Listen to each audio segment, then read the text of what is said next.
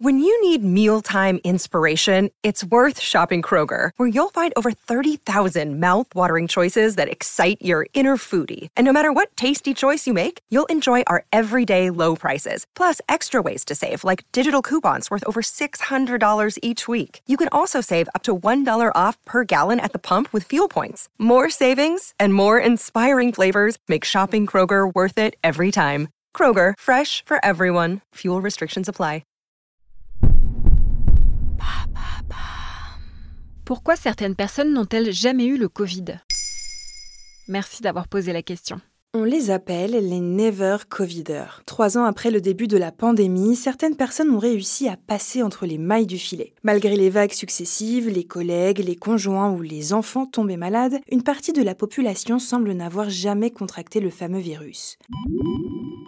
Impossible de savoir quelle proportion de la population cela représente, car il n'existe pas de chiffres en la matière. Comme l'explique le virologue Bruno Lina sur le site du Huffington Post en juillet 2022, une partie de la population porteuse du virus n'a jamais été comptabilisée parce qu'elle a été infectée avant la généralisation des tests ou qu'elle n'a pas été testée au bon moment. Les asymptomatiques brouillent aussi les pistes, car comme l'explique le scientifique, il va forcément y avoir des gens qui vont demeurer asymptomatiques et qui auront le sentiment qu'ils n'ont jamais été infectés.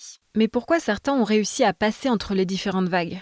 En la matière, rien n'est certain, mais on peut avancer trois hypothèses différentes. La première est celle de l'immunité. On le sait, nous avons tous un système immunitaire qui nous protège des virus et des bactéries. Mais as-tu pensé aux bactéries? Seulement, nous ne sommes pas tous égaux. En fonction de notre patrimoine génétique, de notre exposition au virus lors de la petite enfance, de notre alimentation, de notre environnement, nous avons un système plus ou moins efficace. Comme le souligne l'ingénieur de recherche au CNRS et vice-présidente de la Société française d'immunologie dans les pages de Ouest France, Nushin Mossadegh Keller, il y a de vraies inégalités qui prennent racine dans les premières années de la vie, période durant laquelle l'exposition à différents pathogènes peut conférer une meilleure immunité sur le long terme.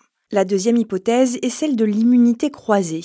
Ils ont peut-être été infectés par un rhume et ont développé des cellules T en grand nombre. Ces cellules permettent de lutter contre le coronavirus. Une maladie bénigne pourrait ainsi permettre au système immunitaire de mieux résister au Covid. À un moment donné, on a aussi parlé des groupes sanguins. Est-ce que ça a pu jouer? Les différentes études menées sur le sujet semblent montrer que les personnes du groupe sanguin sont moins disposés à contracter le coronavirus. Dès le début de l'épidémie, à l'automne 2020, les chercheurs danois indiquaient dans une étude publiée dans Blood Advances que le groupe sanguin O est significativement associé à une sensibilité réduite à l'infection par le SARS-CoV-2. Jacques Lependu, directeur de recherche à l'université de Nantes, explique dans les pages du Figaro. Un consensus se dégage indéniablement, à savoir que les gens du groupe O auraient environ 20% de risque en moins de contracter le virus et ceux du groupe A et AB un risque plutôt plus élevé.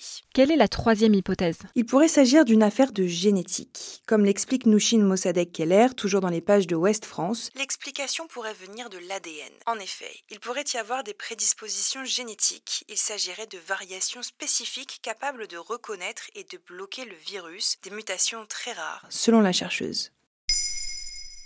Maintenant, vous savez, un épisode écrit et réalisé par Olivia Villamy. Ce podcast est disponible sur toutes les plateformes audio. Et pour l'écouter sans publicité, rendez-vous sur la chaîne Bababam Plus d'Apple Podcasts.